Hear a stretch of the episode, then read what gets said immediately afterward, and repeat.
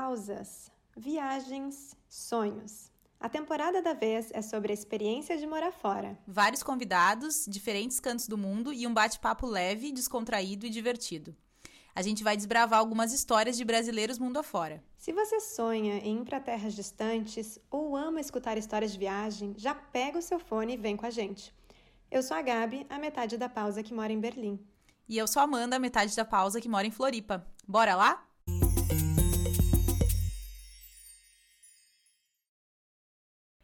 Olá, pausantes! Bem-vindos a mais um episódio da terceira temporada de podcast com o tema de morar fora. A gente já falou com gente do Canadá, já falou com gente dos Estados Unidos, do Chile, de vários lugares, e agora chegou a hora da gente falar com alguém que mora lá perto da Gabi, mas que a Gabi ainda não conhecia. Mas antes disso, Gabi, dá oi pro pessoal também.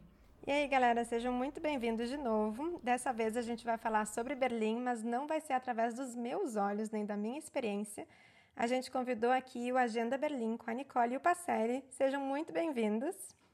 E bora falar sobre Berlim. Olá, muito obrigado pelo convite. Obrigada, obrigada pelo convite e estamos aqui empolgados para começar esse bate-papo. ah, eu fiquei mega feliz que vocês toparam. Uh, é, para quem está nos escutando agora, eu não conhecia vocês, né? Minha mãe que mandou e aí eu comecei a acompanhar o canal de vocês, que é muito legal, no, no Instagram. E aí pensei, nossa, quem é que eu podia chamar aqui da Alemanha? E vocês vieram direto na minha cabeça, mandei mensagem, vocês toparam e assim é a vida da internet, né? Então, quem sabe vocês começam contando pra gente um pouquinho da história de vocês, há quanto tempo vocês moram aqui, por que Berlim, enfim, fiquem bem livres. Bom, é, aqui na Alemanha a gente mora desde 2009, né? Primeira vez que a gente veio, a gente veio como, como intercambista. A gente começou a namorar no ano 2009, né? Foi interessante quando a gente começou a namorar. Eu tava com meu intercâmbio para vir para cá para Alemanha, Nicole com dela, a gente não programou junto. Mas aí a gente a gente começou a namorar e veio para cá. Eu vim como um estudante de economia pela faculdade, né? Eu fazia economia lá na UFPE, a gente é de Recife. E depois, a Nicole também veio ao mesmo tempo, mas ela veio como se chama de au pair, né, Nicole? Sim, é, eu vim para cá também, né, em 2009, como o Passalho estava falando, para ser au pair, morar na casa de uma família alemã. E já tinha o objetivo nesse momento de ver como era a vida aqui na Alemanha, como se vivia. Foi bem por isso que eu escolhi morar na casa de uma família alemã e ser au pair, que é tipo uma babá, né?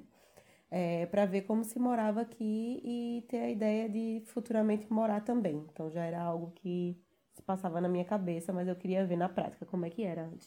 O que foi uma experiência ótima, né? Que essa família, né, da qual a Nicole fez parte, ela é nossa família até hoje. A gente passa Natal, Ano Novo junto, eles foram nossos padrinhos de casamento. Então a gente tem uma relação muito que boa com eles até hoje. É. E, é, assim, é realmente tem uma família alemã aqui, né? É maravilhoso. Exatamente. Nossa, que, que presente, é. né? Tem tantas experiências de au pair, vocês continuarem com contato, é muito, muito legal. E eu fiquei curiosa porque a Alemanha, assim, que tu já veio focada, quero a Alemanha, e conseguiu, tem até família, mas por que assim? Então, é... na verdade, eu até costumo dizer isso aos próprios alemães quando perguntam. É... Na verdade, a Alemanha surgiu meio que é, que por acaso, digamos assim, na minha vida, porque é, eu sempre tinha a ideia Inglaterra, né? Porque você aprende inglês e aí fica Inglaterra, Estados Unidos, o que quer que seja, se você tem vontade de morar fora. É, e eu tinha a ideia da Inglaterra. Eu acho que a Europa em si já me chamava mais atenção pelos quesitos culturais e tudo do que os Estados Unidos. É, mas logo de criança eu encerrei, digamos assim, a minha, os meus estudos de inglês e passei a estudar outra língua. E tanto para mim quanto para Pacelli, isso é verdade, lá em Recife é, existiam dois bons cursos de, de idiomas, era francês e alemão. E... É, tinha espanhol também, mas eu digo que eu tenho um pouquinho de preconceito com espanhol, eu digo que espanhol é um português mal falado. Então, espanhol sempre cortei. nunca, foi uma, nunca foi uma alternativa para mim, então ficava entre francês e alemão. E só para interromper um pouquinho, né? No meu caso, eu pensei, eu tô novo, tinha, eu comecei a estudar alemão um pouco mais tarde que Nicole. Mas eu tinha acabado de passar no vestibular, já falava bem inglês. E aí eu pensei, você é novo, você tem saco, você tem disposição para aprender coisa mais difícil, né? E francês depois, se eu quiser aprender, vai ser mais fácil. Então eu escolhi aí essa, esse, essa, escolhi essa dificuldade, né? Escolhi o alemão por conta da dificuldade mesmo, porque, porque você teria mais disposição para aprender uma língua mais difícil. Tem uma história na minha família que supostamente minha família vem de um, de um imigrante alemão que chegou no Brasil no começo do século XX, etc. Não é algo muito, não é algo que ninguém foi atrás, mas sempre ficou naquela na minha cabeça, né? Aquela coisa que eu vinha escutando ao longo dos anos, né? Supostamente vinha de uma família alemã, mas talvez isso tenha tenha me influenciado a escolher o curso de alemão também. É, então exatamente a mesma coisa. A nossa história é muito coincidente, apesar de que nesse momento ela é, é, ainda era bem separada. A gente né, não se conhecia ainda nessa, nessa época da nossa vida, é, mas também escolhi o alemão por, pelo mesmo motivo, porque era mais desafiador. Né? Naquele momento eu tinha 14 anos, mais ou menos, e comecei a estudar alemão, e aí, lógico, o curso de alemão era realmente um curso bom em Recife, então, ele trazia não só a língua, e lógico, com a língua você também traz, quer queira, quer não, os aspectos culturais, né, daquele, você termina conhecendo os aspectos culturais daquele país, mas o próprio curso, ele é muito próximo mesmo da, da ideia cultural, então eles sempre traziam alemães para fazer palestra, tinha eventos, trocas culturais e etc. Então, com isso eu fui ficando cada vez mais próxima, né, da história alemã, da cultura alemã, é, da, tanto da cultura básica, cultura mesmo, quanto a cultura popular, enfim. E com isso eu comecei a aguçar minha curiosidade de morar na Alemanha e fui esquecendo a ideia de Inglaterra ou Estados Unidos, né, algum país de língua inglesa. E terminou que era mais fácil ir para a Alemanha, porque menos gente falava alemão, né? Menos gente fala alemão. Então, é, juntou o útil ao agradável, digamos assim. Com, com isso, eu consegui fazer o programa de au pair na Alemanha. E tem um motivo bem prático para isso também, né? Você estudar, eu também, né, uma coisa parecida, eu sempre fui criado pela minha família, pelos meus pais, para morar fora. Né? Meus pais sempre me incentivaram muito a sair, tanto que sempre me colocaram no inglês, né? sempre ofereceram para fazer língua, língua estrangeira e tal. Mas tem um motivo muito prático que é, para você estudar na Inglaterra, nos Estados Unidos, você desembolsa uma grana pesadíssima, né? Fazer um curso superior. A Alemanha tem uma vantagem gigantesca, né? Exatamente pelo fato de nem todo mundo falar alemão ela oferece aí uma, uma, uma, uma vantagem que os cursos superiores aqui nas universidades públicas elas não são não são pagas, né? são, universidades, são universidades gratuitas. Então isso já torna tudo muito mais viável do que estar nos Estados Unidos ou na Inglaterra. Gente, eu tô adorando essa história de coincidências de destino e tal. Tô achando muito divertido, porque eu não conhecia, então tô conhecendo, ouvindo agora, né? Ficando, ficando sabendo agora.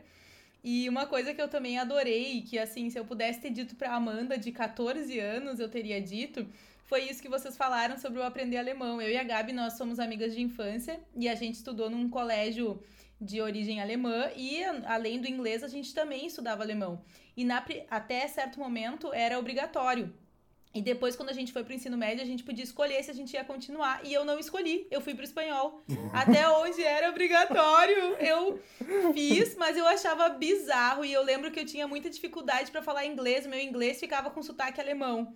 E aí, na hora que deu pra, que deu pra escolher, a primeira coisa que eu fiz foi continuar no inglês e entrar no espanhol. O bom é que pelo menos hoje eu também falo espanhol e foi legal aprender. Mas, assim, olha, não tenho arrependimentos da vida, mas acho que esse é um que sempre eu falo, cara, como que eu não vou seguir aprendendo alemão, viu? Só, gente, sigam eles, não me sigam. Uh, mas é uma coisa curiosa essa do é, de falar uma outra língua com sotaque em alemão, né? No meu caso, também não, não estudei o espanhol, justamente nessa mesma ideia que o Pacelli falou. E, então eu vim estudar espanhol aqui. Nós dois fizemos Sim. um curso de espanhol aqui na faculdade, aqui é, em Berlim. E nossa, o meu sotaque em espanhol era sotaque de alemão. Não, terrível, terrível. Era assim, como é que não pode? Não deu um nó, não, porque vocês estavam aprendendo espanhol através do alemão. Então, escutava em alemão, traduzia na cabeça para o português e transformava em espanhol. Eu não sei, eu sei que tem uma coisa que a gente, nós éramos os melhores da sala, né? Porque, né? Português, espanhol, e os alemães, os alemães se ferravam para aprender. É engraçado, a gente foi fazer o, o teste de é, entrada nesse curso, era um teste online, é, lido, né? Lido e escrito. Daí a gente foi fazer e aí deu que a gente tinha nível avançado. Então a gente ia para uma turma super avançada. C1 já. Nunca tinha entrado na aula de espanhol, você vai fazer o teste de nivelamento que queria aprender, você entra no último. Aí a gente teve que escrever para o curso é, explicando né, a situação e dizendo que a gente queria entrar num nível mais básico, assim, porque a gente realmente não sabia nada de espanhol. Mas foi bem interessante. Foi, foi uma experiência legal. E vocês estudaram aqui em Berlim ou, ou, começaram no Brasil? Como é que foi isso? Então, já que a Amanda falou que estava é, achando interessante essa história é, coincidente da gente, né? E, então eu vou continuar aí pelas histórias coincidentes. É, nesse caso, o que aconteceu foi é, eu depois estava já estudando alemão, é, entrei na faculdade no Brasil e antes mesmo da faculdade começar, é, a gente estudou economia, tá? tanto, tanto eu quanto o Pacelli. É, então, a gente, antes da faculdade iniciar, foi num período que é, a, a faculdade estava em greve, então a gente teve que aguardar vários meses para entrar na Universidade Federal. Quase nunca tinha greve naquela época. Então, então é, por conta disso, eu estava com um monte de coisa, assim, não tinha nada para fazer. E eu fui ver as pessoas que tinham passado no, no vestibular, que iam entrar na nossa turma. O antigo listão, né? O listão, né? Que saía pelo jornal na época. Nossa Senhora. Que os pais guardavam, inclusive, né? Sim. A lista ia, tipo, pro álbum ali, ó. Ah, marcado ainda com devem ter, certamente. Exatamente. No ano de 2007 a gente entrou na faculdade, né? Acho que sim, é. Então, assim, não é tão, tão longe assim, né? Mas bom, a gente viu o nosso nome lá no jornal. Então, eu fui pegando a lista de jornal, assim, tentando encontrar, na época, no Orkut. tentando encontrar. Orkut, gente. Nossa, a galera mais nova que tá nos ouvindo deve estar tá pensando de que geração essas pessoas Não é? O que, que é isso? Tô me sentindo um dinossauro agora. Dinossauro. Mas enfim, fui tentando encontrar no Orkut as pessoas que tinham passado também no, na mesma turma, né? Enfim, eu estava tentando conhecer. A bela estoqueada, fiz muito disso Exato. também. Exato. Tentando conhecer quem seriam os nossos... Futuros... É, os futuros colegas. colegas. Exato. Então, só que assim, logicamente, você tentar encontrar no Orkut alguém com o nome, sei lá, João da Silva, tinha um... não dava, né? Então eu fui tentando encontrar aquelas pessoas que tinham os nomes mais diferentes. Por exemplo, Parcelli Lukvo. Parcelli Lukvo, que é isso? Exato.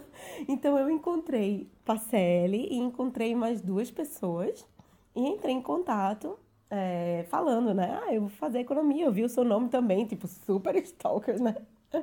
Eu vi o seu nome também, a gente vai estudar junto e tal. E, e todo mundo ficou super feliz que eu tinha entrado em contato, porque estava todo mundo ansioso também, né, é, para iniciar as aulas, que a gente teve que esperar por conta da greve.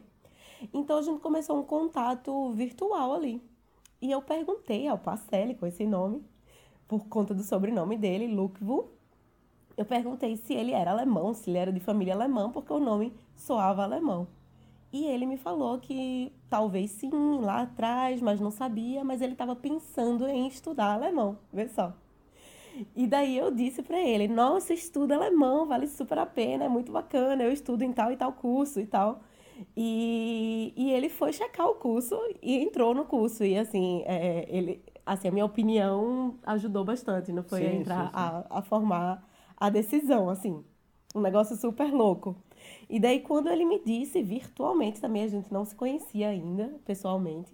Quando ele me disse, depois de umas semanas assim, ele falou: Olha, eu entrei no curso eu me matriculei lá. E, inclusive, na hora hum, é, que eu fui me matricular, eu disse que fui indicado por você e recebi um desconto por conta disso. E era um desconto grande, era desconto de 20%, assim, do curso, você pagava seis meses uma vez. Era uma grana grande, assim. Eu falei, ó, vai lá no, vai lá no curso de alemão lá que tu tem tantos reais para receber. Não sei se era 200, 300 reais, na época era, era bastante, porra, pra gente, tinha acabado de entrar na faculdade, era dinheiro infinito, né? E aí, aí eu tu, recebi de tu volta ganhou desconto também. também, foi os dois, nós dois ganhamos desconto. Eu recebi desconto e não só isso. Aí vem a... Isso a gente não se conhecia pessoalmente, né? Aí vem a profecia. Né? vale mencionar, antes de eu falar da profecia, vale mencionar que Passé, eu não conhecia Passelli pessoalmente. Ele não tinha foto no, no, no Orkut, era só desenho, essas coisas. Não tinha, já era alemão. Não tinha, é, né? Ele alemão, já estava né? exercitando o seu ser alemão. Exatamente. Só para contextualizar, é. gente, é. os alemães eles têm nome falso no, nas redes sociais e foto que, de costas ou que não mostra o rosto. Enfim, é impossível achá-los online. Stalker, stalker não rola. Exatamente. É, Ai, gente, me divirto com esses dois mas tudo bem. E aí? então, é, fica a expectativa agora, né? Então, é, eu, assim, ele não tinha foto nem nada. Não, rapidinho, peraí. É, quem não acreditar nessa história que o Nicole tá contando agora, tá? É, eu não condeno, não. Eu super entendo. Quem não acreditar, quem achar que a gente tá mentindo, eu não tiro sua razão. Pode continuar. Mas, enfim, era o início de 2007 e eu é, tinha namorado, muito bem namorado.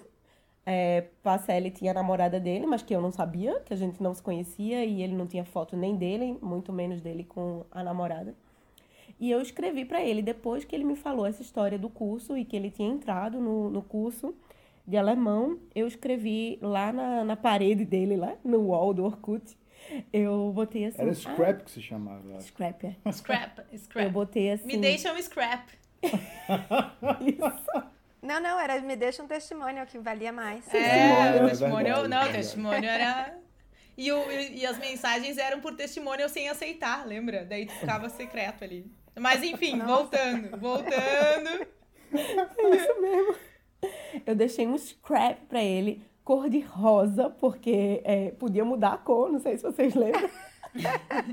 Sim. E aí eu deixei. É, ah, que legal que ele botou. Eu, eu fiz, eu entrei no curso, daí eu botei. Que legal, um dia a gente vai pra Alemanha junto. Assim. Gente, não sei o que deu na minha Aqui cabeça. Aqui estamos, casados, com dois filhos, cidadania alemã, né? Não me pergunte o que deu na minha cabeça. Foi uma coisa que eu escrevi espontaneamente, total espontaneamente. Eu não consigo racionalizar quando eu penso nisso que eu escrevi. É, sei que a namorada dele na época ficou pé da vida. É. Óbvio, com razão, né? Teve fundamento.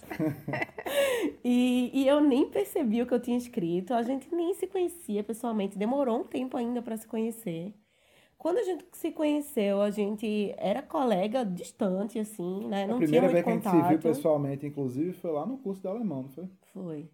Mas a gente quase não tinha contato mesmo próximo, depois que se conheceu pessoalmente também. Então a gente veio começar a namorar é, dois anos depois, né? Dois anos e meio depois. Então, assim, sabe? Gente, mas eu tô, eu tô realmente, assim, ó, já temos uma fã dessa história. Mais uma fã, vocês podem ter certeza que vocês já têm, porque é muito legal. E eu acho legal que é uma história que já começou ganhando, né? Tipo, além de, de ser num momento legal da vida de vocês, de terem passado no vestibular e tal, vocês já começaram, tipo, ganhando desconto, ganhando dinheiro, né? Tipo, nem se conheciam, já começaram ganhando coisas. Tipo, é, é, é, uma relação da vitória, né? É só, só pra frente, só vai. Ganha, Adorei. Ganha. Achei ganha-ganha, relação ganha-ganha. Perfeito. É próspera, né? Muito bom, gente. Ai, coisa boa. Eu vi no. Porque eu dei uma fuçada, né? Também dei uma estoqueada em vocês. Eu vi no. Nem é tanta estoqueada, só entrei no blog, no, no site. E aí eu vi que tu estudou em Tübingen. Sim. Eu estudei em Tübingen, amei Tübingen, é uma cidade que eu achei maravilhosa, não sei qual é a tua impressão. E enquanto tu, Nicole, estava em, em Hamburg ou Hannover, ou algum lugar assim, com H? É, eu, eu lembro do H. Eu, é, foi, era perto de, perto de Hamburgo, exatamente, perto de Hamburg. Era uma cidadezinha bem pequenininha, chamada Buxtehude. É, se algum alemão estiver ouvindo, a palavra Buxtehude soa muito engraçado em alemão e todo alemão conhece e começa a rir quando escuta essa palavra, Buxtehude. Sim, eu morei em Tübingen um ano lá, adorei a cidade, né? Outra cidade completamente diferente de Berlim, cidadezinha pequena, acho que tem 90 mil habitantes, 30 mil dos quais são estudantes. Então é uma cidade bem universitária, muito agradável, aquelas casinhas em Scheimel, né? Aquela coisa bem tipicamente alemã que a gente imagina. Não, foi ótimo, foi uma experiência ótima. Mas por mais que a gente morasse muito distante, é o que, 700, 800 quilômetros, não sei ao certo, a gente se via cada duas, três semanas no máximo, né? Isso, só para contextualizar, né? Que aí é outra coincidência. A gente estava estudando alemão e daí esses dois anos se passaram de, de, faculdade. E em 2009, eu já solteira, Pacelli já solteiro, de repente eu escuto ele, ele vindo é, lá na faculdade e falando com amigos em comum que ele estava voltando da reitoria, que ele tinha dado entrada no intercâmbio dele para a Alemanha. E daí eu virei para congratular, né? E para perguntar detalhes e tal, curiosa. E ele me falou que estava dando entrada, que estava tudo praticamente certo, que ele ia para a Alemanha em agosto de 2009. Isso era fevereiro, mais ou menos. Uhum. E daí eu falei, nossa, eu também já dei entrada no meu processo para ser au pair na, na Alemanha e tudo dando certo, como aparentemente está dando. Eu também vou em agosto. E, de 2019, e 2019. é, até então a gente era colega, né, ainda. E foi a partir daí que a gente começou a se aproximar mais, falando sobre as expectativas do intercâmbio e tudo. E aí, nesse momento da vida, já estávamos os dois solteiros. E daí veio o Carnaval de Recife. O Carnaval de Olinda, né? De um amigo em comum é, disse, ó, oh, vamos passar, passar Carnaval na casa de Parcelo, que Parcelo tem uma casa em Olinda. Minha, minha família, a gente morava em Olinda, né? Onde é um dos principais focos de Carnaval, talvez, do Brasil. E aí eu achei que uma galera lá pra casa e um monte de gente, esse meu amigo levou somente Nicole. Não sei se ele tava mal intencionado, já sabendo aí que querendo dar uma de cupido, juntar os dois. E Enfim. aí Tá vendo aí? Carnaval não é só relação efêmera, Não é só farra, não. Olha não é só aí. É farra, é não. Era também. compromisso, era compromisso, tá vendo? Olha aí, é. Maravilhoso. Estamos aí, 12 anos, 11, 11 anos, né? Juntos. 11 anos. Mas enfim, então a gente começou a namorar e daí ficou pra sempre, né? Então, quando a gente começou a namorar, é, foi por aí, fevereiro de 2009. E é, em agosto a gente iniciou o nosso intercâmbio. Então, eu vim, eu vim para ser au pair no norte da Alemanha Pacelli veio para estudar na Universidade de Tübingen, como você estava falando, Gabi, no sul da Alemanha. E a gente se encontrava, como o Pacelli mencionou, mais ou menos a cada duas semanas, Sim. em algum lugar da Alemanha, geralmente. E né? muitas, vezes muitas dessas vezes a gente se encontrava em Berlim, né? A gente gostou muito da cidade. Nicole já conhecia. Eu já ia perguntar, ah, é. e por que Berlim? Sim, Berlim eu vim em 2008 pela primeira vez, quando eu fui para um congresso é, em Portugal, no Porto. E eu tinha sempre o sonho de conhecer Berlim. Eu já, já falava alemão, né? Ou estudava alemão. É, estudar alemão e falar é. alemão são coisas bem diferentes. É, estudava alemão. Não, é, tem um, um gap gigantesco entre um e outro. Exato. Então eu estudava. Estudar até eu estudei.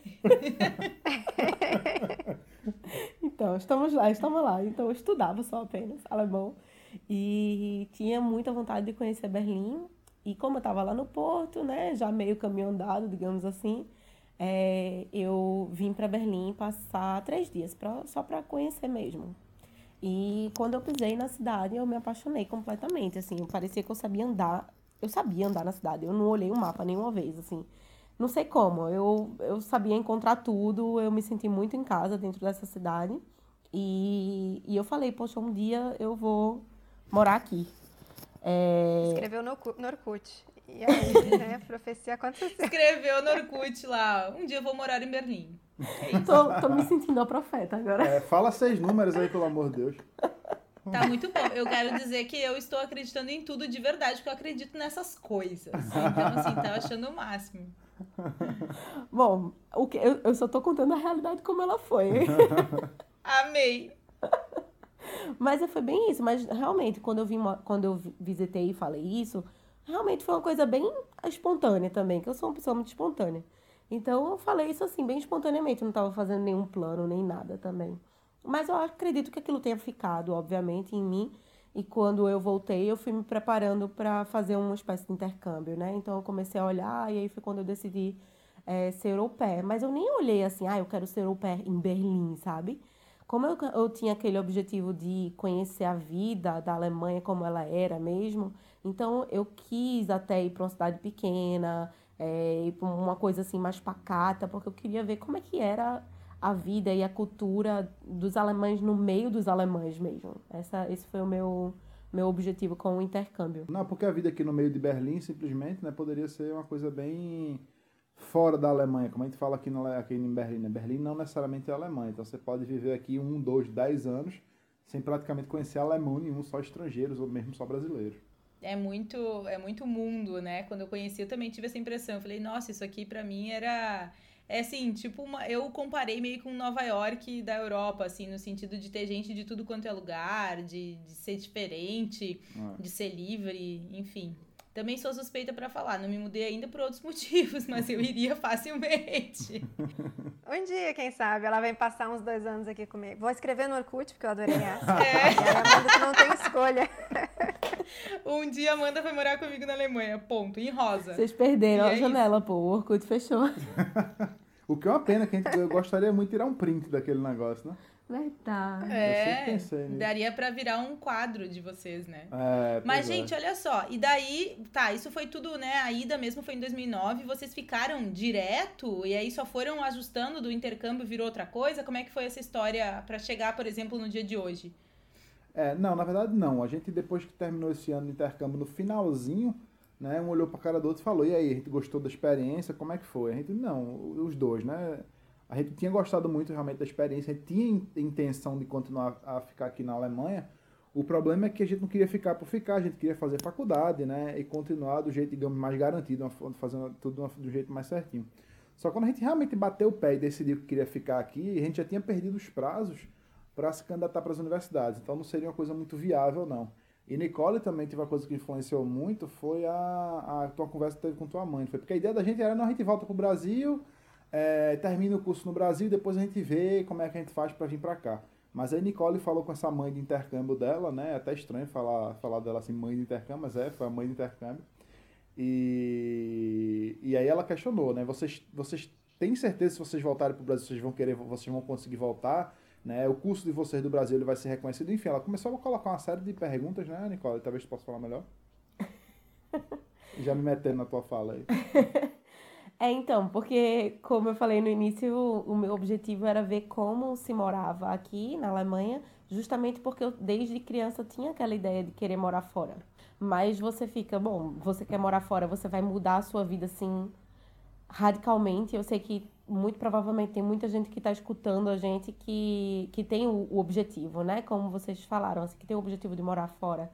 É, e é um passo muito radical, né? Muito sério. É, esse de, de repente muda toda a sua vida, vai para um outro país. Você não necessariamente sabe como aquele, é, como é a cultura de fato daquele país, como eles moram ali. Então eu, eu tinha esse objetivo com o intercâmbio de ver se eu me adaptava a essa cultura. E a minha mãe do intercâmbio, como o Pacelli falou, ela sabia que esse era o meu objetivo. Então, quando foi no nosso último mês, assim, é, Pacelli estava lá na casa deles, inclusive, que Pacelli podia ficar o quanto quisesse lá. Eu é, morei lá, eu morei lá. Exato. É, ela questionou, né? É bom, e aí o teu objetivo? Bem, uma coisa bem alemã mesmo, né? É aquela coisa bem prática. Ela... Vamos direto ao ponto. Exato. É, você veio para cá para ver se você queria morar, se você gostava, se você se adaptava à cultura, qual é o veredito, né? E, então, e aí foi nesse momento que a gente começou a pensar, porque até então a gente tava na cabeça, pô, a gente gostou, foi uma experiência boa, a gente gostaria de morar aqui, de construir nossa vida aqui na Alemanha, mas é claro que a gente vai voltar para o Brasil, vai terminar a faculdade lá e depois a gente vê, né? É como é que faz para voltar para cá. E só nesse momento que ela questionou foi que a gente começou a pensar de uma forma é, mais pragmática mesmo, mais alemã mesmo, que ela foi colocando perguntas muito direcionadas, é, como, como, por exemplo, qual seria a forma que a gente voltaria, o nosso diploma de economista do Brasil seria bem reconhecido aqui, é, qual é o tipo de, de emprego que a gente conseguiria com ele, é, enfim, quais seriam as nossas expectativas, enfim, uma série de perguntas que a gente começou a se questionar e eu fui pesquisar na época, assim que ela me perguntou, e, e vi que não era tão fácil assim a gente voltar logo é, se a gente, assim, não, tava, não dava para se garantir com o diploma de economista no Brasil e acabou. A gente ia ter que ter ou alguns anos de experiência no mercado para poder vir já depois, né, com um cargo maior, alguma diretoria, alguma coisa assim. Ou a gente viria para um mestrado, mas que também depois de um mestrado não é tão fácil de continuar aqui, em termos de visto agora, nesse caso. Então eu fui pesquisando isso e fui vendo que a forma mais fácil, realmente, mais cômoda, era estudando a graduação aqui. Do começo, é. inclusive, né? É, o come... que a gente tinha que voltar do começo a gente descobriu depois, mas a forma mais cômoda a princípio é. mas aqui são três anos, né? E no Brasil Isso. são quatro a cinco, então. Exatamente. Então era estudando a graduação.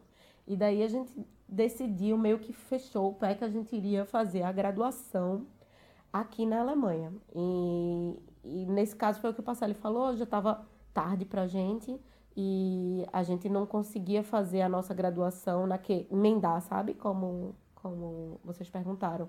A gente precisou voltar para o Brasil e passar esse ano no Brasil, se preparou, preparou tudo, é, entrou em contato com as universidades, fez a nossa a nossa inscrição para todas elas, né? É... É, no meu caso, como eu tinha feito intercâmbio pela faculdade, eu consegui terminar o curso no Brasil, né? Ainda. Só ficou faltando a monografia, né? O TCC. E aí o TCC eu fiz à distância. Ah, tá. Então tu te formou pelo Brasil? Sim, sim. Formei pelo Brasil também. E pela Alemanha? Também. A mesma Duas coisa. graduações, muito bom. Na mesma coisa. Na mesma coisa. Mas é que nem esse espanhol, entendeu? Tu já era o melhor da turma, já tinha bem mais conhecimento. pois é. a nossa ideia foi essa. De assim. novo, a coisa fluida. A monografia foi a tradução. Eu fiquei também no Brasil, só, só faltou duas disciplinas finais. E, e me, então não me formei no Brasil por conta disso, porque não dava para eu eu dispensar essas disciplinas que eram muito específicas do currículo brasileiro, assim.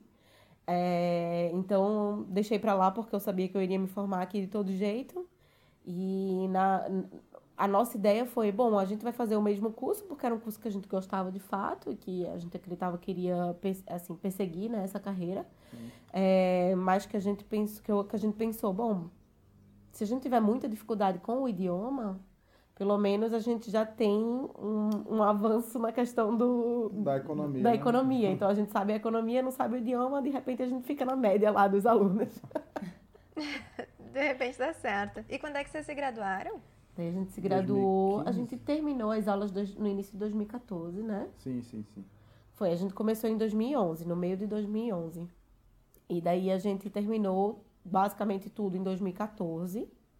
Só que a gente foi arrastando a, a monografia e arrastando a nossa, a nossa matrícula na universidade, porque tinha muitos cursos muito bacanas que a gente tinha acesso dentro da universidade. E daí já era a questão, a questão de história.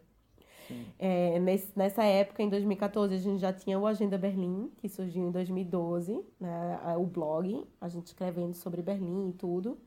E, na verdade, no final de 2011, né? E em 2012 a gente já escrevia bastante sobre Berlim, sobre história. A gente já tinha começado a fazer alguns passeios com, é, com grupos privados que vinham, que vinham do Brasil.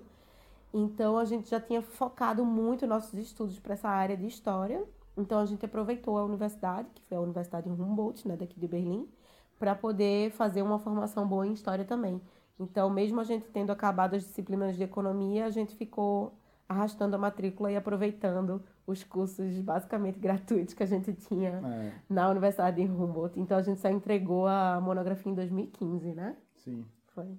Gente, a história de vocês é muito legal e, e é bem diferente, eu acho, de todas as pessoas que a gente tem entrevistado até então, porque ela foi acontecendo com planejamento, mas sem planejamento. Tinha o desejo, né, de morar fora e a vida foi que nem esse bônus, né, da relação de vocês dos 200 reais, ela foi vindo, assim, com...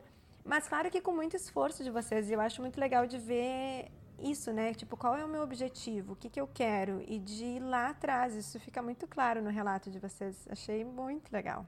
Não, essa questão de, de começar o blog também foi interessante, né, porque a gente chegou aqui, foi o que, agosto de 2011, né, quando a gente veio para cá, Detalhe, a gente veio para cá sem garantia de que a gente iria estudar na Universidade de Humboldt, porque é, a gente conseguiu autorização com a condição de que é, a gente passasse num teste de alemão super difícil que eles ofereciam lá. Se a gente passasse nessa prova, né? E a gente chegou aqui sem essa garantia, passou o quê? Duas semanas, eu acho, um mês, não me lembro. Duas semanas. Duas semanas, não fazia nada, não, nem cozinhava, só comprava comida pronta praticamente, só para estudar para essa, essa prova de alemão. E a gente passou aí sim que a gente conseguiu lugar permanente na, na faculdade, né? Mas a gente chegou aqui em agosto, foi o quê? Setembro, outubro. Meus pais vieram em novembro, eu acho. Novembro. E teus pais também vieram um pouco depois, acho que já em janeiro.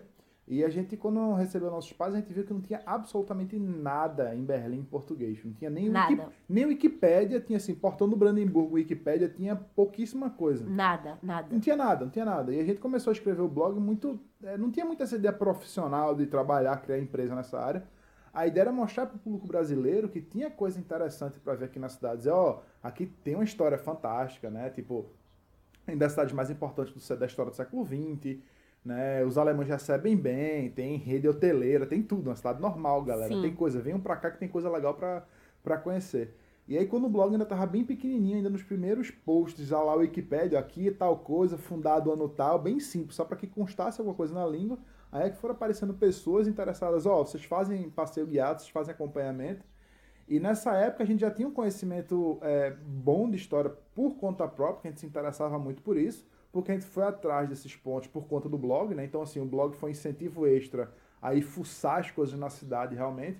E no meu ano que eu passei de intercâmbio em Tübingen, eu praticamente não fiz matéria nenhuma de economia. Foi tudo coisa, porque eu pensei assim, economia eu vou aprender é, em qualquer faculdade de economia no Brasil, etc. Então, aproveitei em Tübingen para fazer os cursos de cultura alemã, né? Filmes alemães, história alemã, coisa desse tipo, que eu acho que acabou que foi, foram extremamente úteis para o que eu faço hoje, né? Exato. E é muito interessante falar esse ponto de, de Berlim, que não tinha absolutamente nada em português em 2011. Parece um outro mundo, é, assim. É, é menos de 10 anos. Hoje em dia eu caminho em Meet aqui e não escuto alemão, é só inglês, né? É, então, é. O mundo mudou. É, mudou bastante. E assim, para o público brasileiro, que é o público que a gente conhece melhor, né, é, nesses termos, especialmente em termos turísticos também, a Alemanha mudou completamente é, essa questão do turismo de desde a Copa do Mundo que foi na Alemanha, né, até hoje foi a um 2006, né? É, a Copa do Mundo 2006 até hoje foi uma mudança radical do turismo alemão, é, que ela começou a abrir suas portas mesmo para o turista estrangeiro.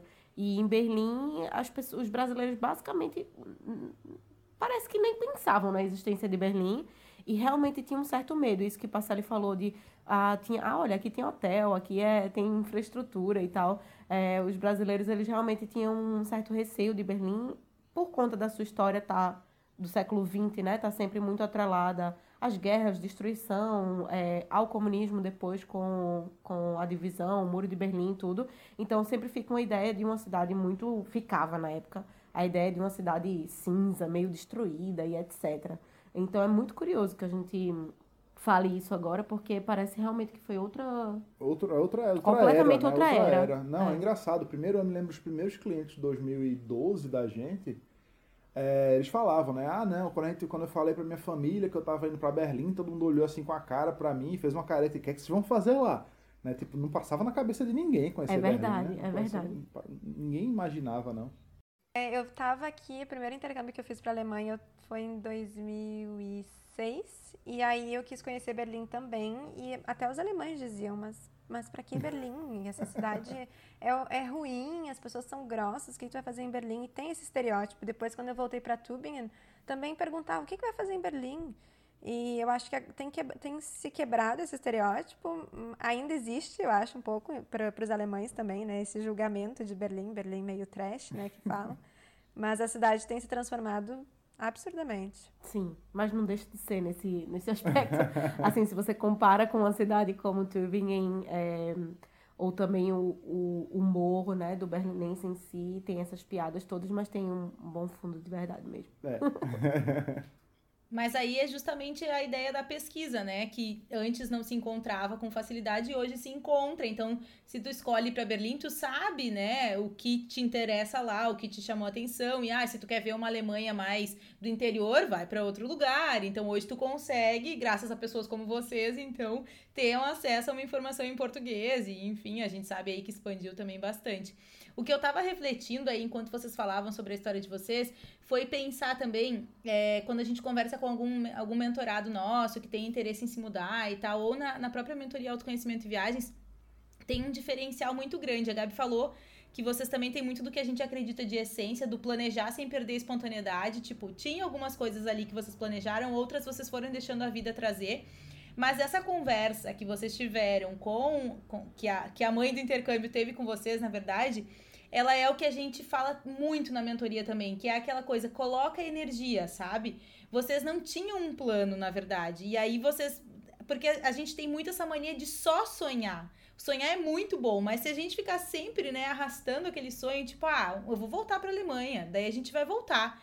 Mas aquilo ali era um sonho é, que não era tangível, né? Vocês, e aí, nesse momento, ela trouxe aquela coisa, tudo bem, vocês querem, vocês gostaram, vocês já testaram, e aí o que, que vocês vão fazer? Isso é, é o jeito que a gente pega no pé do mentorado também, tudo bem, é um sonho, Por quê? Principalmente quando a gente lança daí a mentoria nova, tipo essa, que é falando, por que vocês estão esperando? Ah, a gente tá numa pandemia, mas cara, tem tanta coisa para já organizar, né? Tem tanta coisa para tu colocar no papel e fazer realmente o negócio já começar a movimentar, que aí tu começa a ter outras oportunidades, começa a ver. Então isso é muito legal. A história de vocês assim, ó, é uma das mais inspiradoras que eu já ouvi sobre morar, morar fora, sabe? Sobre conquistar as coisas. Já tô super feliz por vocês compartilharem com a gente. Ah, que bacana. Então, eu imagino assim, a gente teve a sorte de ter alguém que se preocupou, né, com, com isso e, e fez, digamos, essa mentoria com a gente, né? É, então, é, foi uma sorte do, do destino, que é, o nosso destino é cheio de sortes, de fato, graças a Deus. É, mas é, eu imagino que sim, que deva ser um, um trabalho essencial, é, esse trabalho de ter realmente um mentor, um mentoras, né? Para poder direcionar você nessa, nesse objetivo, de fato, para mudar de sonho para objetivo, né? Mesmo que seja um objetivo, de repente, não tão de curto prazo, mas que é, quanto mais tempo você tenha de preparo, melhor, né? É isso, eu tenho tenho sonhos, assim, por exemplo, né? Um sonho meu aqui é morar no sítio, morar perto da natureza. E aí, uma coisa que a gente sempre fala, a gente não sabe ainda exatamente quando vai acontecer. Não é um planejamento tipo, ai, daqui a X anos tal, tal coisa vai acontecer. Mas eu, eu, visito o sítio pra caramba, porque eu não conheço direito o sítio. Então, o mínimo que eu tenho que fazer é saber que tipo de sítio que eu gosto, o que, que eu acho legal, o que, que eu não acho. Então, volte e meia, a gente pega e vai visitar. Marca com os corretores mesmo. E olha, não, não é que eu vou comprar hoje, que eu vou comprar amanhã. Mas eu quero saber. Isso já faz parte do meu sonho. Eu treinar para saber o que, que vai ser. Eu acho que eu, morar fora tem, tem muito disso. E eu tenho uma dúvida, na verdade, sobre documentação de vocês. Vocês tinham alguma outra cidadania europeia ou não? Vocês foram conquistando e conseguindo essa documentação ao longo desses anos? A gente não tinha cidadania nenhuma. Essa história de minha família ser alemã, etc., nunca me rendeu nada, não. O nome só rendeu Muito um monte bom. de grafia errada, né? Só, só rendeu grafia errada, mas rendeu que Nicole me encontrasse no jornal, olha só. É Perfeito. Foi para isso, sobrenome diferente. Não, a gente não tinha, não. A gente não tinha nenhuma cidadania, não. Então, é, esse aspecto do visto, acredito que é um aspecto mais importante, ou um dos mais importantes. E depois que a mãe né, do intercâmbio, a host mom, da, é, a minha, fez esse questionamento, eu fui pesquisar, inclusive, esse aspecto. E, e é por isso que vir como estudante de graduação era mais fácil do que como qualquer outra coisa, por conta do visto. Então, o visto de trabalho aqui na Alemanha é um visto, hoje em dia está bem facilitado. Então, se você é de áreas que eles querem mais, fica mais fácil de você tirar. Mas na época, para a gente, era algo que só era concedido a alguém que já estava no meio da carreira. Né? Não era concedido para iniciantes de carreira. E então o visto de trabalho tinha saído da mesa para gente, assim, a gente não ia, não ia conseguir se formar no Brasil e vir para a Alemanha com um visto de trabalho, isso era irreal. É, então ficou a outra opção que seria vir com um visto de estudante de mestrado. Mas aí daí seria, tá bom, e depois que você termina o mestrado, quais são as chances reais de você ficar? Quais são as chances de visto que você tem para depois também? Você também tinha que mudar para um visto de trabalho que, novamente, era muito dificilmente concedido para quem estava iniciando a carreira. Então, as chances eram que a gente viesse, fizesse um mestrado e depois de um tempo tivesse que voltar para o Brasil porque não, não teria conseguido modificar o nosso visto para um visto de trabalho. Então, quando você vem com um visto de estudante para graduação, aí vem a diferença. Para a graduação, depois que você termina o visto de graduação, você tem 18 meses para conseguir um emprego. Isso o estudante de mestrado também tem.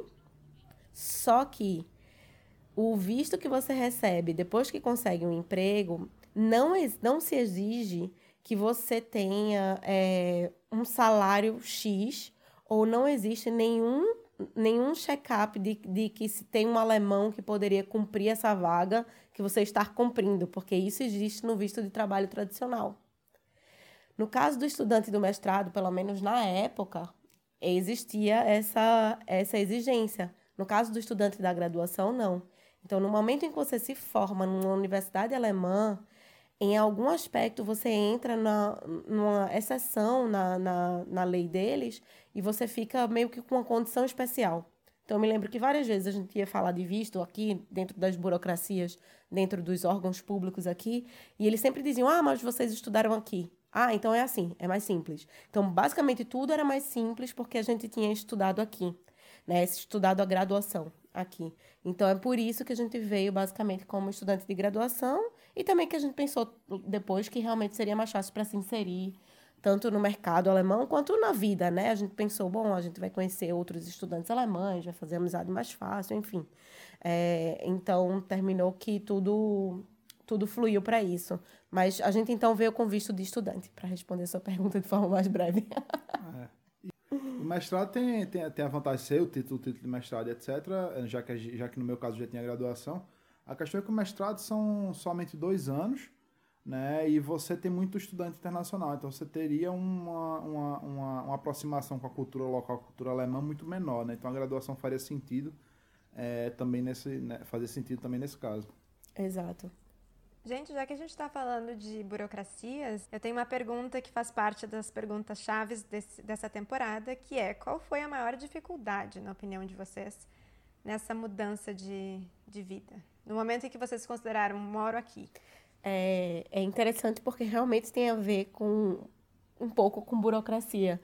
É, eu acredito que a maior dificuldade é, não é nem resolver as burocracias em si, porque como a gente já dominava o idioma, e eu tenho um, um, uma certa facilidade com textos burocráticos. Tem, é impressionante, é, realmente. É um talento inigualável. É, é, é, Texto burocrático em alemão, gente. Eu tô mais, ó, admiração só vai, só vai aumentando. Mas isso a gente até conseguia resolver, mas eu acredito, a gente acredita mesmo, e até hoje há essa dificuldade pra gente, que é de você realmente se virar, né? De você ser um, um adulto que precisa resolver tudo, né? Como a gente sabe que é, é em um meio que você não tem, em que você não tem uma rede de contatos, né? Então a gente estava acostumado no Brasil, principalmente em Recife. Abrir empresa, pagar imposto. No Brasil, você sempre conhece alguém. Então, você tá com algum problema, você precisa de um advogado. Ah, tem o irmão de não sei quem. Ah, ah tal, tal pessoa, a pessoa que estudou contigo, a juíza, a pessoa que não sei o que lá. Então, assim, você tem uma rede de contatos enorme de pessoas que, que podem te ajudar a resolver algum pepino, que tem alguém para indicar e etc. E aqui a gente se viu é, é, perdido, né? Naquele momento em que, no primeiro, na primeira vez que a gente precisou de um advogado a gente ficou, quem a gente pergunta, né? tipo, cadê a indicação, assim? Então... Vai no Google. É, pois é. A dificuldade, hoje eu vejo... Mas ele não vai aparecer no Google, porque eles não gostam de mostrar a cara e o nome, né? Como é que faz? Exatamente. Então, eu acho que talvez até ficava mais difícil por conta disso, né? Porque tem essa questão da privacidade dos alemães, então encontrar eles online era praticamente impossível. É, os sites porcamente feitos, os sites aqui, que são, é, São terríveis. Então era muito. Essa é uma dificuldade a gente tem até hoje. Eu percebo que hoje em dia os grupos é, de expatriados no Facebook eles tentam sanar essa, essa dificuldade, assim, né? As pessoas trocam muitas experiências dentro desses grupos, mas logicamente não tem como substituir uma boa e velha rede de contatos que você tem no seu país, né? Originalmente. Com certeza, eu acho que essa rede são anos e anos para construir e ainda tem as questões culturais que eu acho que no Brasil a, essa indicação é mais fluida, né? Aqui na Alemanha é um pouquinho diferente o esquema. Mas me digam agora, então, a maior conquista de vocês. É... Cidadania? Cidadania, uhum. talvez. Assim, a cidadania eu acho que é algo que todo mundo olha e consideraria nossa maior conquista. Eu acho, assim, me, me fez mais orgulhosa. Uhum. Eu falar bem espontaneamente, como já falei que eu sou. mais orgulhosa foi quando a gente tirou o visto de, de empreendedor. Então, assim, porque daí volta até naquele tópico do visto, que a gente tinha o visto de estudante e é, ficou naquele período do visto de estudante que você tem é, para arranjar emprego, que são até 12, 18 meses. E dentro desse, desse visto de arranjar emprego, você pode também, de repente, se tornar, pegar um visto de, de empreendedor, se você tem uma empresa, se a tua empresa é aprovada e tudo mais. Então, esse visto é um visto bem mais complexo, porque você vai ter que resolver tudo por você próprio. Então, você tem que ter um plano de negócios da empresa, um plano financeiro, uma viabilidade. É, a ideia tem que ser uma ideia, obviamente, viável. É, e tudo isso tem que acontecer, tudo isso vai ser avaliado para que esse visto seja concedido é, por, esse, por esse empreendimento, sabe? E foi o que a gente fez com a Agenda Berlim. A gente já tinha é, o blog, já tinha empresa, já estava funcionando. A gente faz passeios guiados, né? Então a gente já fazia passeios guiados. E a gente precisou estruturar tudo isso dentro desse organismo, empresa, e entrou com esse organismo para, para tentar pegar o visto com isso e, e foi concedido. A gente estava bem nervoso, Ficou né? Bem nervoso. É, e, e para mim foi uma vitória muito grande. É, assim. É, porque ali, ali é um momento da sua vida que se a pessoa, assim, é, é muito difícil isso acontecer, mas se, a pessoa, se aquele funcionário não fosse com sua cara quisesse implicar, ele poderia implicar. Né? No processo de cidadania, não, já estava aqui, já estava com visto da gente, estava tudo certo. Esse talvez tenha realmente, agora que você falou, é, tenha sido mais, mais mudança, né? Mais mudança de vida, digamos, é, mudança de status muito grande. É porque a, a cidadania era mais burocrática, a gente sabia que tinha direito, ponto né? Então não tem muito o que dar errado. Já esse visto de é, empreendedor é, exigia esse esse um esforço maior, né? É, e esse background todo, assim, ele, ele é enviar, seria enviado para a, o governo, né, a secretaria, como se fosse a secretaria de economia, desenvolvimento, né, daqui de Berlim, onde especialistas da área avaliam para ver tudo se é viável e tudo para poder lhe conceder o visto. Então é algo muito mais incerto. Sim. Mais meritocrático, talvez, né? O visto, a cidadania, mas está é. aqui e pronto. É, é isso. é, e eu só imagino, porque eu dei uma olhada na papelada de como se tornar, uh, como é que chama, autônoma aqui, e só de ver o processo, eu fiquei, Jesus do céu, imagina vocês que fizeram disso um visto, né? Então, realmente, põe aí, Amanda, mais pontos na tua admiração e na minha, porque ah, mas, só ó, cresce. Se tornar autônomo aqui é fácil, em 15 minutos você abre na, uma empresa pela internet. Sim, o problema é lidar com o resto todo é. depois, né? a, a, a, porta que tu abriu é fácil, e aí o que entra por essa porta a gente não sabe direito. Verdade. Mas, então... Gente, vocês que vieram pela cultura, né, para conhecer, se inserir, o que que bateu assim para vocês que era tipo bizarro versus cultural? Algo que no primeiro momento foi estranho e depois vocês viram, ah, na verdade isso aqui é cultural ou alguma experiência desse tipo? Sim. Nicole tem uma experiência típica assim disso, né? Acho que é uma... Sim, é... Como eu vou ter um, uma série de experiências dessas porque eu morei com a família alemã, né? Logo no, logo no começo, assim, então é aquela coisa, pá, um monte de tapa na cara você vai levando é, das diferenças culturais, né? E, e, uma que aconteceu logo nos primeiros dias é, foi eu tava, já era noite e eu tava na, na sala de estar da, da casa da família alemã e a mãe não estava em casa, só estava o pai. E eu tava lá no computador e entra o pai na sala também onde eu tava e ele entra com uma camisa, uma camiseta e cueca. E fica falando comigo, normal. e eu super constrangida.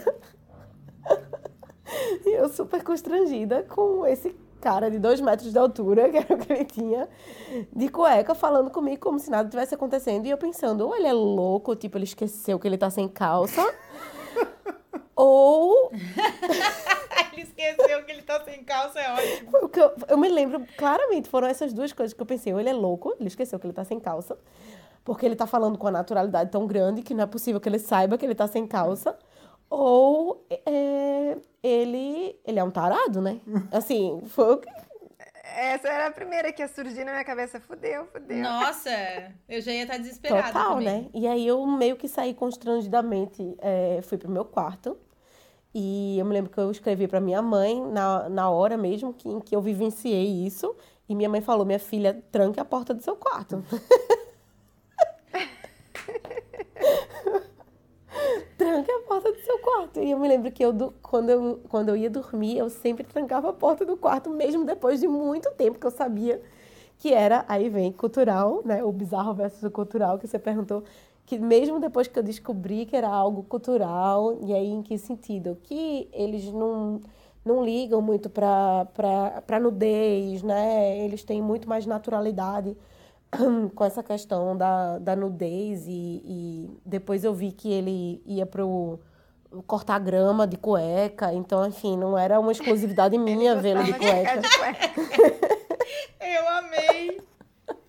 Não, é engraçado quando a gente se encontra com a família hoje, a gente já contou essa história com que a gente ficou, chocada que Nicola ficou. A gente dá uma risada, todo mundo junto, né? todo mundo ri até hoje.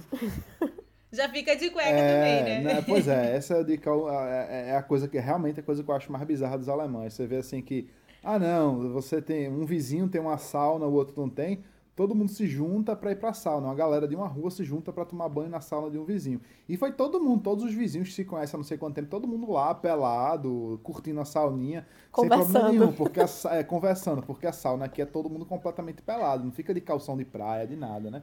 Isso eu acho bizarro até hoje, eu jamais entraria numa sauna dessa. Nós vamos dizer que estamos eu entrei, alemanizados. Gente, entrei esse ano, foi a primeira vez. Eu fui numa numa sauna dessas aqui de Berlim, na Liquid. Aí tem as tal das piscinas e tinha sauna. E eu fiquei bem assim, né? Ai, tá, vou lá e dizer proibido, tá, de roupa, tem que tirar tudo. fiquei constrangida, fiquei, fui, fui e acho que é interessante, assim, mas eu fui num dia que eu sabia que eu não ia encontrar nenhum conhecido, porque isso para mim é um outro passo que eu não tô pronta. É, que é bem o que o Passalho falou, assim, uma coisa é você ir para um lugar que você sabe que você nunca mais vai ver ninguém ali, né? E a outra é você ir lá tomar banho na sauna do, do vizinho e, e ficar conversando com ele. Peladão. Amigo até não tem problema, mas eu penso assim, alguém do trabalho. É. Que constrangimento. é, o do trabalho eu acho difícil. Então, é, é, complicado. Não, mas é aquela coisa, acho que o latino, de modo geral, brasileiro, mas o latino, talvez de modo geral, a gente sexualiza muito nudez, né? Para eles é uma coisa super normal. Quando eu tô passeando com os clientes, né, com, com, com, com fazendo os passeios turísticos por aqui, às vezes a gente pega o ônibus número 100 que passa né, pelo, pelo, pelo Tiergarten e tem uma parte do Tiergarten que durante o verão, né, para quem não conhece Berlim, tem uma parte do Tiergarten que, que durante o verão fica um monte de gente tomando banho de sol pelado. Tem uma parte que é para o pessoal é, fica tomar banho de sol pelado, né? E a gente passa lá do ônibus, o ônibus 100 é dois andares, você passa lá de cima, né, no andar de cima, você olha lá um monte de bunda branca para cima, você consegue ver tranquilamente. Ah, muito bom. Eu tenho mais uma pergunta para vocês, nessa vibe dos nossos quadros, que é achei que fiz certo, mas passei longe. Alguma situação que vocês acharam, ah, arrasei aqui, aí chegou o resultado e não deu tão certo assim, não. É, então, foi uma coisa que eu demorei a, a, a, a, me ligar depois que Nicole me falou, porque Nicole teve essa vantagem gigantesca de morar com alemães. Eu morava com alemães também no VG, né, num, num, num apartamento dividido com outros estudantes, alguns alemães inclusive. Só que assim, não era coisa que eu ia falar com eles, né? mas eu acordava todas as madrugadas durante o inverno, né? E foi um inverno muito rigoroso, 2009 para 2010. Toda madrugada eu acordava com a garganta seca, sem conseguir respirar, passando mal. Aí, assim, somente depois de falar, falar pra Nicole que eu tava acordando toda madrugada mal, com dor de cabeça, com a garganta seca, a Nicole falou: Ah, pô, tem que desligar o aquecedor, que eu dormia, tava muito frio, eu dormia com o aquecedor de casa, né? Pertinho da cama, inclusive, eu dormia com o aquecedor. Grudado no ligado. aquecedor. Não, e aí, assim, era péssimo. Acordava achando que ia morrer, sem conseguir respirar direito. Meu não, Deus, horrível, é horrível, horrível, uma secura, horrível, dá uma agonia, horrível, credo. E Nicole também, né? Nicole ficava com raiva, né? Sim, tipo, típico nordestino, né? Chega aqui. Super experiência com aquecedores, né? É. Recife. Experiência zero com aquecedor. Pra gente é o quê? Ar-condicionado. Aquecedor é o ar-condicionado invertido, né? Então, você vai dormir, liga o aquecedor, né? pra poder dormir no quentinho. Passa a noite inteira com ele ligado no talo, claro. né? e realmente, como o Passalho falou, foi um inverno muito rigoroso. Um inverno como a gente nunca mais viu desde então. E é, as temperaturas estavam negativas desde novembro até foi. abril. E Jesus foi. Céu. Foi bem, assim, para ser. Foi o primeiro inverno da vida e foi um inverno de verdade. E realmente, o Passelli, quando ele comentou comigo, daí eu, eu falei para ele que eu tinha descoberto que não se podia dormir com o aquecedor ligado. Para minha vantagem, a minha família tinha um, um, controle central da casa, então a partir de 10 da noite todos os aquecedores já desligavam.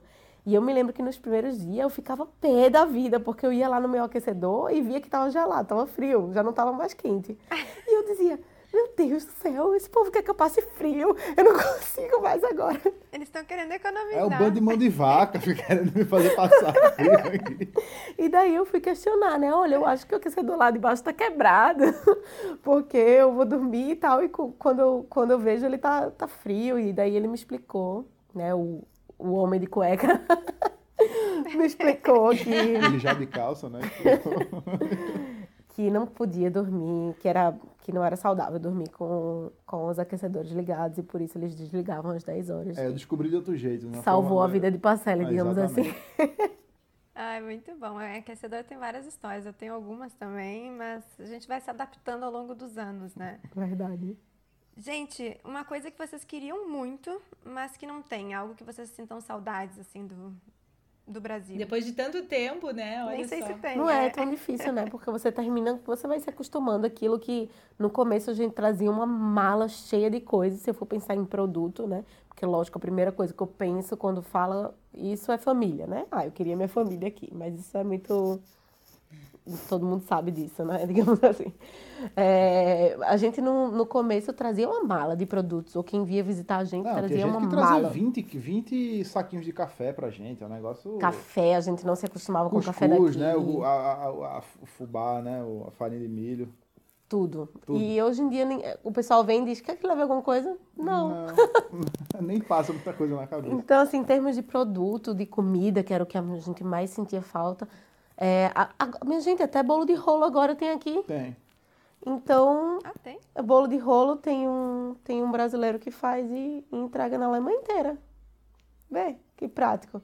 Gente, olha pois só. É. Aí ficou difícil competir mesmo, né? Acho, né? Porque o último produto que sobrou foi o bolo de rolo. Era o último ah, que a gente dizia pro pessoal, traz bolo de rolo. Não vou mentir, não, a gente ainda diz, porque, bom, bolo de rolo de Pernambuco é outra coisa. É, é um negócio é, especial. É, então a gente ainda pede o bolo de rolo, mas não é uma questão muito é. necessária, assim. Então, se fosse dizer, talvez o último seria o bolo de rolo, mas. Não, Alice, eu, eu sinto falta de é, livrarias grandes Verdade. em português, né? Assim, às vezes tem um livro que só tem em português, livro de literatura brasileira, esse tipo de coisa, que é difícil encontrar por aqui. E isso é complicado. Ou então, sei lá, pegar um, um livro de uma língua que não tem nada a ver, eu vou preferir ler em português do que ler em alemão ou em inglês ou alguma outra língua que eu leia, né? É, eu sinto falta de uma, de, uma, de uma livraria grande em português, que nunca vou ter. é. E é, boteco, é eu sentia muita é falta de é boteco verdade, na época, quando eu não tinha filhos ainda. É... Saudade do Boteco, sabe? Boteco? tipo um bar ah, boteco. É, é boteco, assim, porque aqui tem bares, óbvio, né? Mas não é aquela vibe, tipo é, relax, assim, que boteco tem, né? Aquela coisa, um, alguém só no, na voz e violão, todo mundo conversando alto, um negócio a céu aberto, que logicamente é difícil, bem limitado aqui, porque vai ser só nos meses quentes. E, e lógico, os petiscos juntos com a cervejinha estupidamente gelada.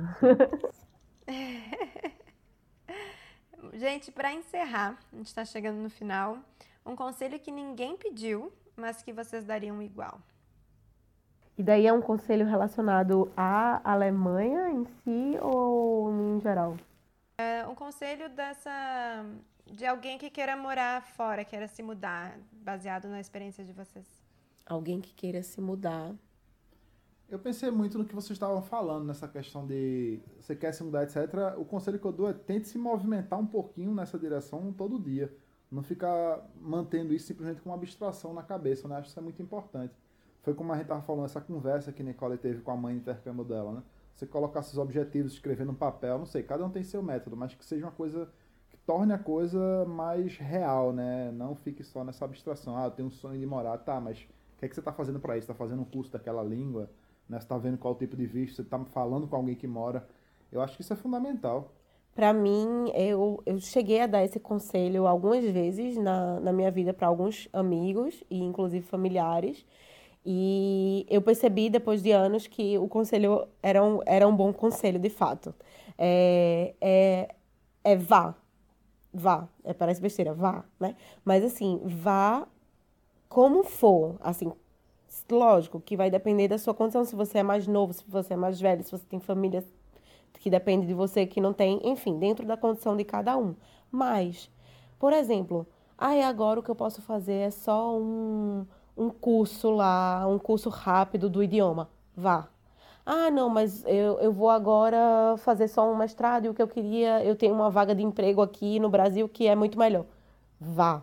Se o seu objetivo é morar fora, então vá da forma que, que, que tiver disponível, porque no momento, no momento em que você está nesse país, que você está nesse lugar, outras oportunidades se abrem pessoas que você vai conhecer, chances, outras experiências que você vai fazer que vão mudar o teu ponto de vista e que vão abrir novas oportunidades para você ficar naquele país.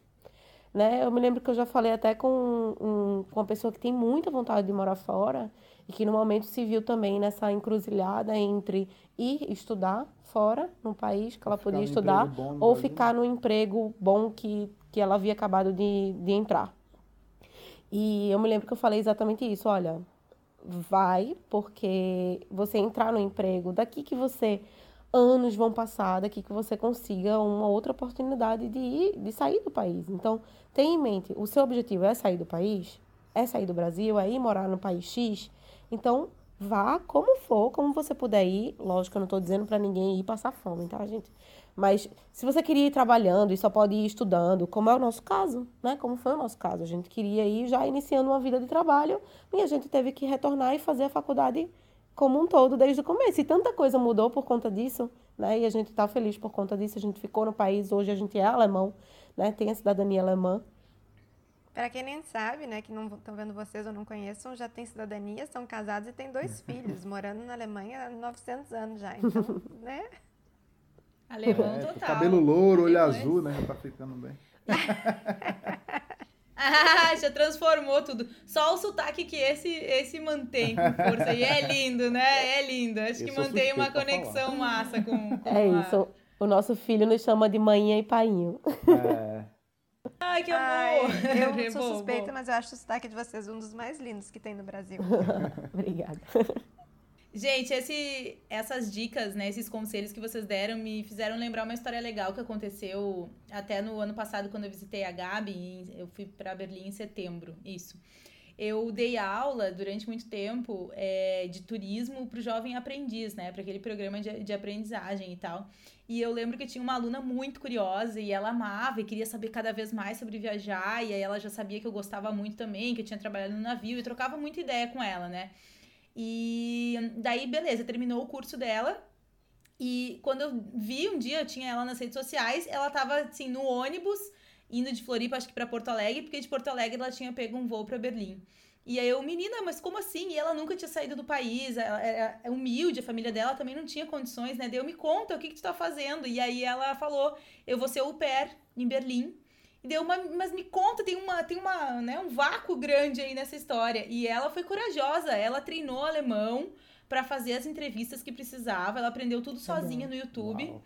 E juntou o dinheiro dela, ficou trabalhando, né, no, no hotel, então na época juntou o dinheiro dela e conseguiu a vaga e foi para Berlim. E quando eu fui em setembro, a gente saiu para jantar, lembra, Gabi? Porque ela queria muito também nos conhe conhecer a, a Gabi, porque ela sabia da empresa e queria me mostrar, eu acho, né? O quanto ela tava feliz. E aí ela falou bem isso, assim, ela, eu tô aqui, não era exatamente o que eu tinha previsto. Ela escolheu a Alemanha por ter sido um caminho que os outros não é tão convencional para os outros, então ela sabia que ela ia Exato. ter uma chance legal, que ela dependeria dela aprender um pouco do alemão para poder passar na prova, mas que era isso e que ela estava já escolhendo as universidades, o que, que ela ia fazer, porque ela não ia voltar. E não voltou, de fato. E eu agora eu não sei notícias atualizadas, mas eu vi que ela não tá mais com a família. Então eu acho que ela já deve ter conseguido ali alguma outra dessas opções bacana. e tá massa, tocando a vida. Massa, então é, é muito massa. bacana, é isso, né? Se mexa, né? Se movimente que o negócio Exatamente, vai acontecendo. Porque infelizmente a gente tem alguns amigos, né, que é, também estudaram alemão e também fizeram intercâmbio aqui como a gente em outros momentos da vida e também tinham esse sonho, esse objetivo lá atrás de, de vir morar aqui, só que eles não tiveram essa, esse choque da realidade que a gente teve e, e também esse ímpeto de dizer, não, realmente agora eu vou mesmo e, e tudo vai se ajeitando, né? E, e foram ficando no Brasil e você vai ficando é, acomodado, né? Porque eu, uma coisa que eu sempre falo com eles é tipo, se agora tá difícil de você fazer a escolha, imagine depois que você vai estar tá mais tempo no trabalho. De repente você tá casou, tá melhor, de repente tá você tem tá filho, filho, de repente vai ficar mais difícil. Isso. Então, se agora tá difícil, é. A hora é, é agora. Dar fora é um pulo, né, gente? Não tem como amortecer a queda. Então, tem que só decidir se tu quer cair ou não. E aí faça com cuidado para ter pelo menos as burocracias certas, para entender o teu propósito, né, para não se espantar lá e saber que as coisas não chegam prontas. Tu vai ter que construir, assim como em qualquer lugar a gente vai ter que construir a vida que a gente quer. Com certeza. Então, isso é um fato. E né? principalmente, quero morar fora, né? Eu acho que isso realmente quero, eu realmente sei o que é e realmente quero. No momento em que você disser que realmente quer perceber isso, daí vai. Vai como, como puder ir. Eu tô feliz demais com essa conversa, adorei, super inspiradora, como eu falei. Obrigada por vocês compartilharem a história, tantos detalhes, né, nos contarem assim tudo isso. E eu tô louca para fazer um passeio com vocês também. Se tudo der certo, ano que vem eu volto a Berlim. Eu já quero esse passeio, Massa. por favor, porque eu acho que também vai ser muito bacana sobre o olhar de vocês, né? É tão, tão diferente. E, de novo, obrigada por compartilharem, por toparem, né? Ter esse papo tão leve, tão gostoso. É, gente, muito obrigada mesmo. Foi bom demais essa, essa conversa, bom demais conhecer vocês agora pessoalmente pelas telas, né? Esse é o nosso novo jeito de conhecer gente. Pessoalmente, esse é o nosso novo pessoalmente. As coisas mudam. Uh, mas é isso, Amanda, não vou te esperar, eu acho, não, pro passeio. Daí quando tu vier, a gente passeia de novo.